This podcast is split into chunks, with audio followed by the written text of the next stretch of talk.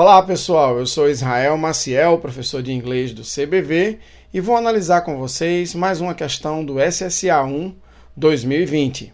Bem, nós vamos agora analisar a questão 33, que é a primeira questão de língua estrangeira da prova do SSA de inglês.